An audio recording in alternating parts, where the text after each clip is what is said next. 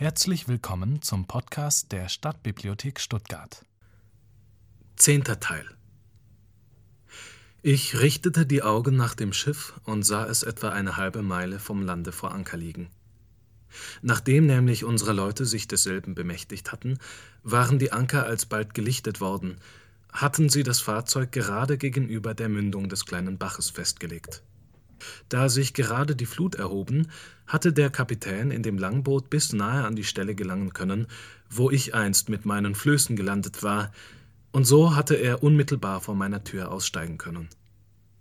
Ich war vor Überraschung einer Ohnmacht nahe, denn ich sah jetzt alles, was zu meiner Rettung nötig war, sozusagen wie mit Händen zu greifen vor mir, und ein großes Schiff in völliger Bereitschaft, mich zu tragen, wohin ich Lust hatte. Eine Weile lang war ich nicht imstande, ein Wort zu sprechen. Ich hielt mich, um nicht umzufallen, an dem Kapitän fest, der seine Arme um mich geschlungen hatte. Als er meine Verwirrung gewahrte, zog er sogleich eine Flasche aus seiner Tasche und ließ mich einen herzstärkenden Trunk nehmen, den er zu diesem Zwecke mitgenommen. Darauf setzte ich mich auf die Erde und kam allmählich wieder zu mir selbst, vermochte jedoch lange Zeit noch nicht ein Wort zu äußern. Inzwischen war der gute Kapitän in einer gerade so großen Aufregung als ich, wenn auch nicht infolge der Überraschung. Er überhäufte mich mit tausend Ausdrücken der Zärtlichkeit, um mich wieder zum Bewusstsein zu bringen, aber der Freudenstrom flutete so gewaltig in meiner Brust, dass er alle meine Sinne mit sich fortriss. Endlich brach er in Tränen hervor, und dann erst gewann ich die Sprache wieder. Jetzt schloss ich meinerseits meinen Erretter in die Arme, und wir jubelten vereint. Ich sehe euch, so sagte ich zu ihm, als meinen vom Himmel gesendeten Erretter an, und die ganze Begebenheit erscheint mir als eine Kette von Wundern. Solche Ereignisse legen uns Zeugnis ab dafür, dass die verborgene Hand einer Vorsehung die Welt lenkt, und sie beweisen aufs sicherste, dass die Augen einer unbegrenzten Macht in die entlegensten Winkel der Welt dringen, und dass diese Macht dem Unglücklichen Hilfe schicken kann, wenn sie nur will. Ich unterließ auch nicht gegen den Himmel mein Herz in Dankbarkeit zu erheben, und wer hätte hier auch versäumen können, dem zu danken, der nicht nur in wunderbarer Weise in solcher Wildnis und so trostloser Lage für mich Sorge getragen hatte, sondern aus dessen Hand jetzt auch allein die Erlösung gekommen war. Als wir eine Weile hindurch uns unterhalten, teilte mir der Kapitän mit, er habe von dem, was das Schiff an Ladung geborgen und was von den Schurken, die es eine Weile in Besitz gehabt hätten, übrig gelassen sei, mir einige kleine Erfrischungen mitgebracht. Dann rief er den Leuten im Boote zu, sie sollten die Sachen für den Gouverneur ans Land bringen. Das war aber eine Ladung so groß, als ob ich nicht die Absicht hätte, mit den Leuten mich einzuschiffen, sondern als wenn ich auf der Insel bleiben und jene allein ziehen lassen wolle.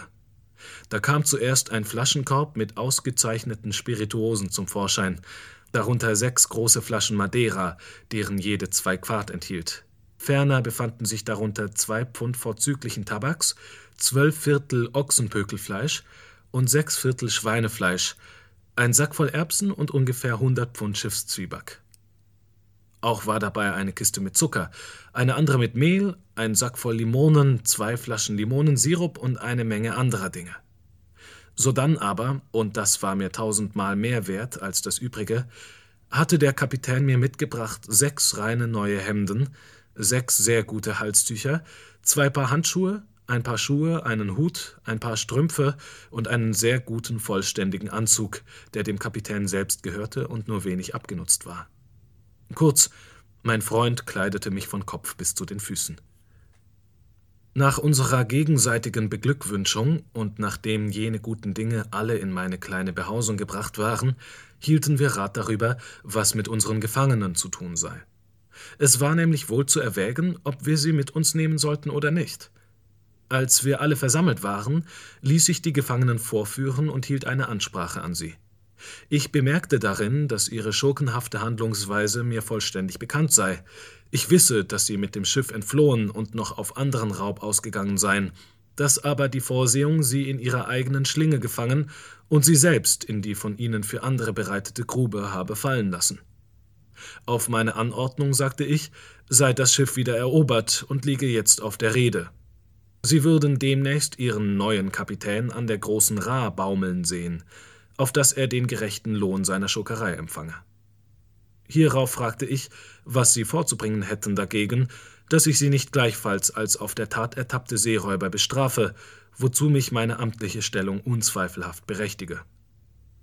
Einer von ihnen antwortete im Namen der übrigen, sie hätten darauf nichts weiter zu erwidern, als dass ihnen bei ihrer Gefangennehmung Schonung ihres Lebens versprochen sei und dass sie mich demütig um Gnade anflehten. Darauf ich, ich weiß in der Tat nicht, was für eine Art von Gnade ich euch erzeigen könnte. Denn was mich selbst angeht, so habe ich beschlossen, die Insel mit allen meinen Leuten zu verlassen und mich mit dem Kapitän nach England einzuschiffen. Der letztere kann euch nicht mitnehmen, außer als Gefangene in Ketten, damit euch für eure Meuterei und die Desertion mit dem Schiffe der Prozess gemacht wird. Das aber führt, wie ihr selbst wissen werdet, notwendig zum Galgen. Deshalb weiß ich nichts Besseres für euch, als dass ihr euch entschließt, hier auf der Insel euer Glück zu machen. Ist das der Fall, so bin ich nicht abgeneigt, da ich die Macht habe, über die Insel zu verfügen, euch das Leben zu schenken, wenn ihr glaubt, dasselbe auf diesem Eiland fristen zu können. Die Gefangenen schienen außerordentlich dankbar hierfür zu sein und versicherten mich, sie wollten es weit lieber riskieren, hier zu bleiben, als in England gehängt zu werden. Sodann ließ ich die dankerfüllten Gefangenen losbinden, befahl ihnen, sich in die Wälder zurückzuziehen und die Stelle wieder aufzusuchen, woher sie vor kurzem gekommen seien. Ich versprach ihnen, einige Feuerwaffen und Munition zurückzulassen und ihnen Anweisung zu geben, wie sie ein ganz bequemes Leben führen könnten. Sie erklärten alle, dass sie sehr gern zurückblieben. Hierauf erzählte ich ihnen von meiner Ankunft und meinen Erlebnissen auf der Insel, zeigte ihnen meine Festungswerke, gab ihnen an, wie ich mein Brot bereitet, mein Getreide gesät, meine Trauben behandelt hatte, kurz, ich wies sie auf alles hin, was zu ihrer Behaglichkeit dienen konnte. Auch von den sechzehn Spaniern, deren Ankunft zu erwarten sei, sagte ich ihnen, ließ einen Brief an dieselben zurück und nahm den Verbannten das Versprechen ab, mit denselben alle meine Vorräte zu teilen. Dann gab ich ihnen meine Feuergewehre, fünf Musketen und drei Vogelflinten.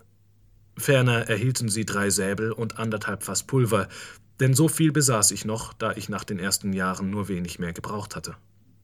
Auch beschrieb ich ihnen, wie ich die Ziegen behandelt, sie fett gemacht und gemolken und wie ich Butter und Käse bereitet hatte. Ich versprach, den Kapitän zu bereden, dass er ihnen noch zwei weitere Pulverfässchen zurücklasse, sowie einige Sämereien, die mir sehr schwer abgegangen seien. Auch den Beutel mit Erbsen, den der Kapitän für mich mitgebracht hatte, gab ich ihnen und ermahnte sie, Sorge zu tragen, dass dieselben eingelegt würden und gehörigen Ertrag lieferten. Nachdem dies alles besorgt war, begab ich mich am nächsten Tage an Bord. Beim Abschied von der Insel nahm ich als Erinnerungszeichen mit mir an Bord die große Ziegenfellmütze, die ich mir selbst gemacht hatte, sowie meinen Sonnenschirm. So verließ ich denn, wie ich aus dem Schiffskalender ersah, am 19. Dezember des Jahres 1684 das Eiland, nachdem ich 28 Jahre, zwei Monate und 19 Tage darauf zugebracht hatte. Nach langer Fahrt und nach 35-jähriger Abwesenheit betrat ich am 11. Juni des Jahres 1685 wiederum die englische Erde. Ich war in meinem Vaterlande aller Welt so fremd geworden, als ob ich nie mit jemandem dort bekannt gewesen wäre. Meine treue Hauswirtin und Wohltäterin, der ich mein Geld anvertraut hatte, lebte noch, war aber in großes Missgeschick geraten und befand sich, zum zweiten Male Witwe geworden, in sehr dürftigen Umständen. Ich beruhigte sie in Bezug auf das, was sie mir schuldete, versicherte, dass ich sie darum nicht in Sorgen setzen wolle, erleichterte vielmehr zum Dank für ihre alte Liebe und Treue ihre Lage so gut, als meine geringen Mittel es damals gestatteten. Es war zwar nur wenig, was ich für sie tun konnte, doch sagte ich zu ihr, dass ich ihre frühere Freundlichkeit nicht vergessen werde. Das habe ich denn, wie an seiner Stelle erzählt werden soll, auch gehalten, sobald ich in die Lage kam, sie unterstützen zu können. Bald darauf begab ich mich in die Grafschaft York, mein Vater und meine Mutter waren gestorben, und von meiner ganzen Familie lebte niemand mehr als zwei von meinen Schwestern und zwei Kinder des einen meiner Brüder. Da man mich schon seit langer Zeit für tot gehalten, war ich auch bei der Erbteilung des väterlichen Nachlasses nicht berücksichtigt worden. So hatte ich denn so viel als nichts zu meinem Lebensunterhalt, denn das wenige Geld, was ich bei mir führte, konnte nicht hinreichen, mir eine Existenz zu gründen. Jetzt aber erfuhr ich einen unerwarteten Beweis von Dankbarkeit. Der Schiffskapitän, den ich nebst seinem Schiff und dessen Ladung so glücklich gerettet, hatte dem Schiffseigner einen getreuen Bericht von der Art, wie ich ihn und sein Fahrzeug erhalten hatte, abgestattet. Dieser, nebst einigen anderen beteiligten Kaufleuten, forderten mich hierauf zu einer Zusammenkunft auf, sagten mir in dieser auf höfliche Weise ihren Dank und machten mir ein Geschenk von beinahe 200 Pfund Sterling. Als ich nach reiflicher Überlegung einsah, wie wenig auch dieses Geld zur Sicherung meiner Existenz genügen konnte, beschloss ich, nach Lissabon zu reisen, um zu versuchen, ob ich dort nicht Kunde über den Zustand meiner Plantage in Brasilien erhalten könne. So schiffte ich mich denn nach Lissabon ein und kam im April daselbst an. Freitag begleitete mich getreulich auf allen meinen Fahrten und bewährte sich bei jeder Gelegenheit als ein zuverlässiger Diener. Nach einigen Tagen begegnete ich einem alten Freund aus Brasilien, einem inzwischen greisen Schiffskapitän, der mir half, Informationen zu den Einkünften meiner früheren Plantagen zu beschaffen. Der Ertrag war jedes Mal in Naturalien überliefert worden, zum Beispiel in Tabaksrollen, Zucker nach Kisten berechnet, Rum, Sirup und was sonst aus einer Zuckerpflanzung gewonnen wird. Ich ersah aus der Rechnung, dass die Einkünfte alljährlich um ein beträchtliches gestiegen waren. Hierauf fragte mich der alte Kapitän, ob er die nötigen Schritte tun solle, damit ich wiederum in den Besitz meiner Plantage käme.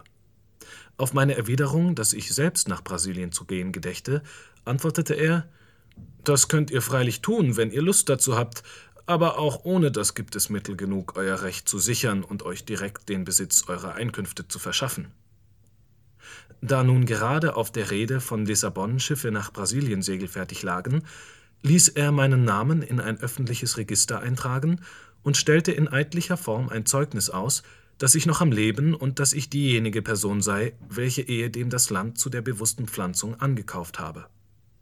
Diese Urkunde ließ er von einem Notar ordnungsgemäß unterzeichnen, und ich sendete sie hierauf, mit einer Vollmacht und einem von der Hand des Kapitäns abgefassten Schreiben begleitet, an einen jenem bekannten brasilianischen Kaufmann. Bis eine Antwort über meine Angelegenheit eintreffe, sollte ich, so schlug der Kapitän vor, bei ihm wohnen. Jene Vollmacht wurde in allergenauester Weise vollzogen. Noch vor Ablauf von sieben Monaten empfing ich ein dickes Paket von den Hinterbliebenen meiner Plantage, nämlich jener Kaufleute, für deren Rechnung ich hatte nach Afrika gehen sollen. Das Paket enthielt folgende Briefe und Papiere. Erstens ein Konto korrekt über die Einkünfte meiner Pflanzung seit dem Rechnungsabschluss zwischen den Erblassern der Absender und meinem alten portugiesischen Kapitän, welche Abrechnung vor sechs Jahren stattgefunden hatte. Die Berechnung ergab einen Saldo von 1170 Moidor zu meinem Gunsten. Zweitens eine Rechnung über weitere vier Jahre, während deren die Korrespondenten mein Vermögen verwaltet hatten, bis zu dem Zeitpunkt, in welchem das Gouvernement meine Güter als die einer verschollenen oder, wie der Kunstausdruck lautet, als einer juristisch toten Person eingezogen hatte diese Rechnung ergab, da die Pflanzung sich inzwischen vergrößert hatte, für mich den Betrag von 3241 Moidor. Drittens eine Rechnung des Priors jenes Augustinerklosters, welcher länger als 14 Jahre hindurch einen Teil meiner Einkünfte bezogen hatte. Der Prior zeigte in redlicher Gewissenhaftigkeit an, dass nach Abzug des für das Hospital verwendeten noch 872 Moidor übrig seien, die mir als Eigentum gehörten. Jetzt konnte ich wohl mit Recht sagen, Hiobs Ende ist besser gewesen als sein Anfang. Es ist unmöglich, die Bewegung zu beschreiben, in die mein Herz geriet, als ich jene Briefe las, und besonders als ich meinen ganzen Reichtum um mich versammelt hatte. Denn da die Schiffe von Brasilien immer flottenweise kommen, so langten mit den Briefen zugleich auch meine Güter an, und die letzteren lagen bereits sicher im Hafen, als mir erst die Briefe zu Handen kamen. Es blieb mir nun zunächst zu überlegen, welchen Weg ich zur Verwertung des Besitztums einschlagen sollte, das die Vorsehung so unerwartet mir anvertraut hatte. Wie viel mehr Sorgen überkamen mich jetzt als während meines stillen Lebens auf der Insel. Damals hatte ich nichts, als was ich bedurfte.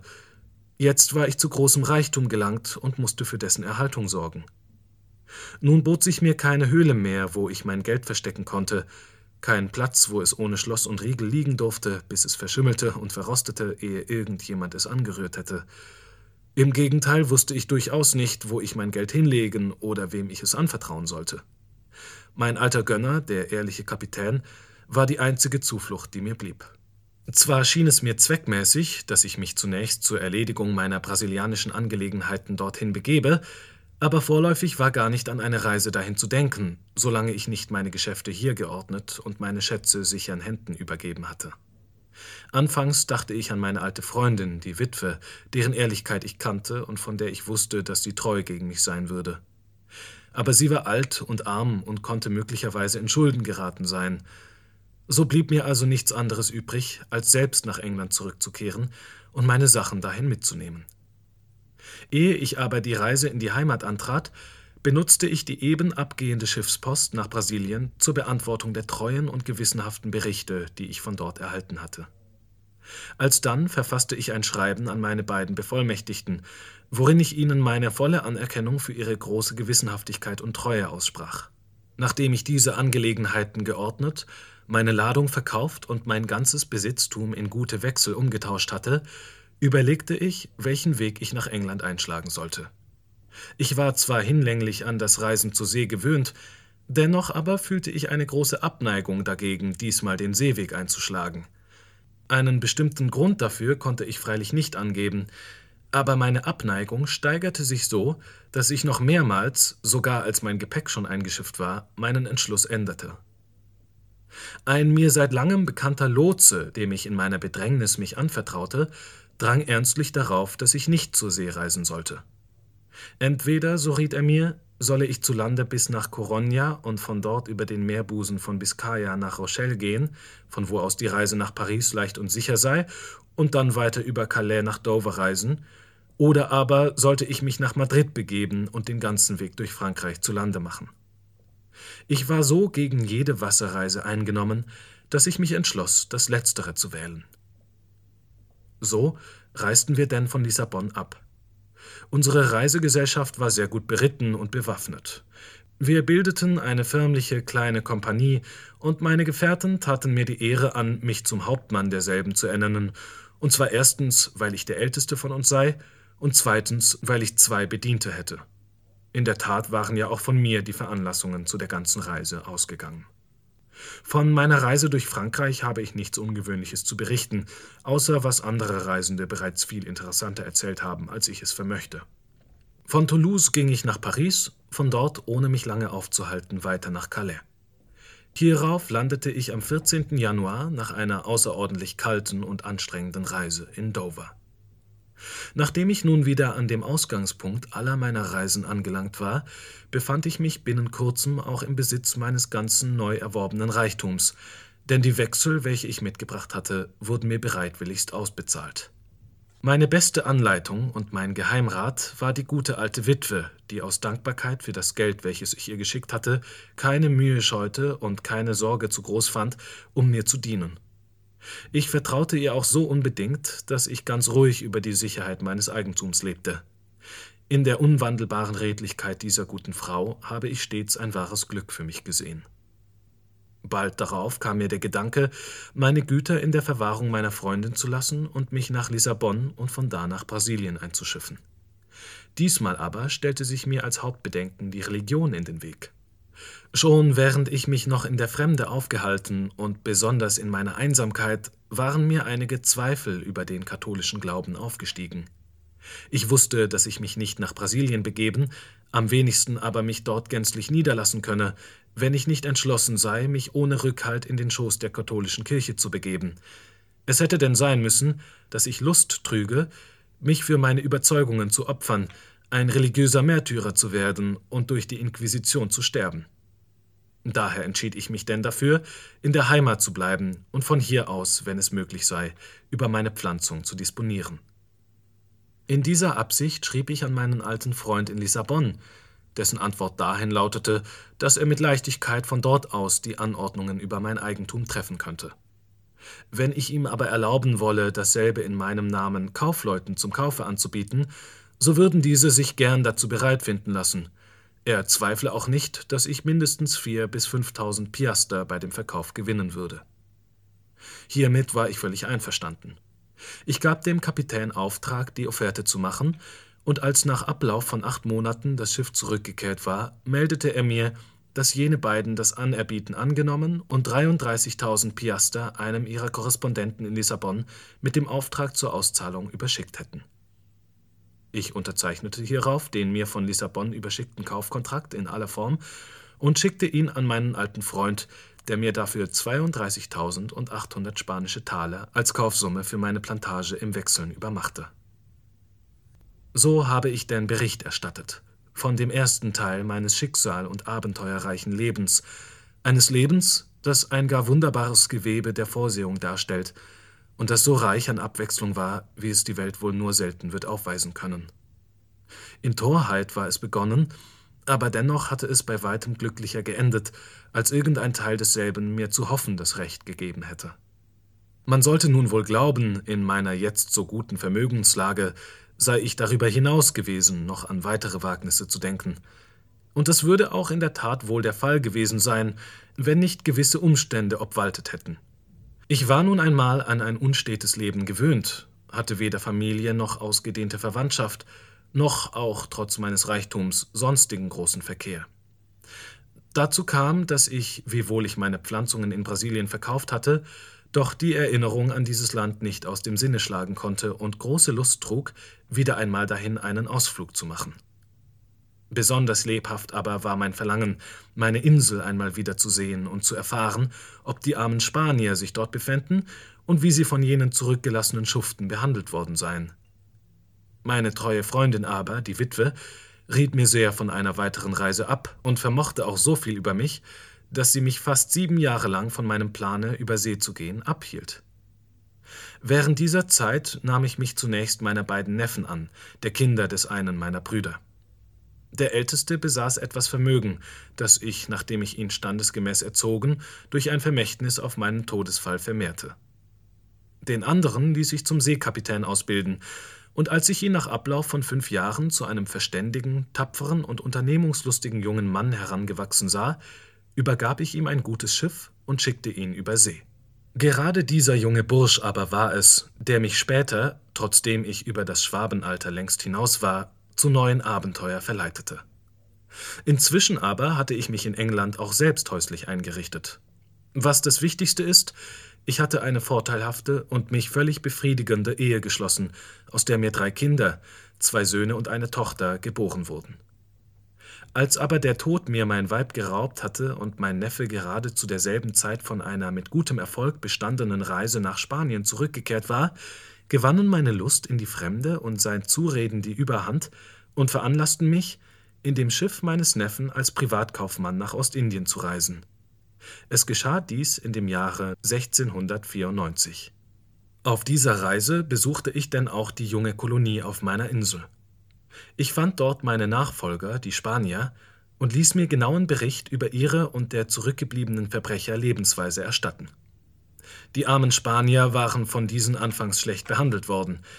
Dann hatte eine Aussöhnung stattgefunden, hierauf neue Verunreinigung und abermalige Versöhnung, der dann wieder Zwietracht gefolgt war. Endlich waren die Spanier gezwungen gewesen, Gewalt anzuwenden, hatten auch die Kerle unterworfen, sie aber dann mit Großmut behandelt. Wollte man diese Geschichte in ihren Einzelheiten berichten, sie würde so viel Mannigfaltigkeit und wunderbare Ereignisse auszuführen haben als meine eigene. Besonders interessant war der Bericht von den Kämpfen der Kolonisten mit den Karaiben, welche einige Male auf der Insel gelandet waren, und ferner die Mitteilungen über die auf dem Eiland eingeführten Verbesserungen. Fünf von den Kolonisten hatten auch einmal einen Einfall auf das Festland gewagt und elf Männer und fünf Weiber als Gefangene von dort heimgebracht. Durch die letzteren war die Insel bei meiner Ankunft mit etwa 20 Kindern bevölkert. Ich verweilte auf der Insel gegen drei Wochen. Bei meiner Abreise ließ ich zur Unterstützung der Bewohner allerlei notwendige Dinge zurück, insbesondere Waffen, Pulver, Schrot, Kleider, Werkzeuge und dergleichen mehr, sowie auch zwei Handwerksleute, die ich von England mitgebracht hatte, nämlich einen Zimmermann und einen Schmied. Außerdem teilte ich die Insel unter die Bewohner ein, behielt für mich zwar das Eigentumsrecht am Ganzen, überwies aber jedem der Kolonisten gerade die Landstrecken, die ihm am erwünschtesten waren. Nachdem ich dies alles in Ordnung gebracht und die Bewohner verpflichtet hatte, die Insel nicht zu verlassen, nahm ich von dieser Abschied. Von hier aus nach Brasilien gelangt, schickte ich eine dort angekaufte Barke mit weiteren Leuten nach meiner Kolonie. Daneben übersendete ich an diese außer anderen Hilfsmitteln auch sieben Frauenzimmer, die mir sowohl für Dienstleistungen als auch zu Frauen für diejenigen, die Lust danach trügen, geeignet schienen. Den Engländern hatte ich versprochen, von ihrer Heimat aus einige Frauen und eine ansehnliche Ladung mit brauchbaren Dingen zu schicken, wenn sie sich der Pflanzung gehörig annehmen wollten. Diese Zusage aber hatte ich später nicht halten können, wiewohl sich die Leute sehr ordentlich und fleißig zeigten, nachdem sie erst einmal bemeistert und ihnen ihre besonderen Grundstücke angewiesen waren. Ich übersendete ihnen von Brasilien aus fünf Kühe, darunter drei trächtige, sowie auch einige Schafe und Schweine, die bei meinem nächsten Besuch auf der Insel sich beträchtlich vermehrt hatten. Hiervon jedoch und auch darüber, wie einmal 300 Karaiben einen Überfall auf die Insel gemacht und die Pflanzungen verwüstet hatten, wobei die Kolonisten zwei Gefechte mit ihnen hatten bestehen müssen, in deren erstem sie unterlegen waren und einer von ihnen seinen Tod gefunden hatte, worauf sie aber, nachdem ein Sturm die Kanus der Feinde zerstört, den Rest von diesen durch Hunger und Waffen vernichtet hatten, wie dann die Pflanzung aufs Neue in Ordnung gebracht war und in welcher Weise die Kolonisten ferner ihr Leben auf der Insel geführt hatten, über diese Dinge sage ich, sowie auch von einigen sehr seltsamen Begebenheiten, die ich selbst auf meinen weiteren Fahrten zehn Jahre später erlebt habe, berichte ich vielleicht noch einmal in der Zukunft.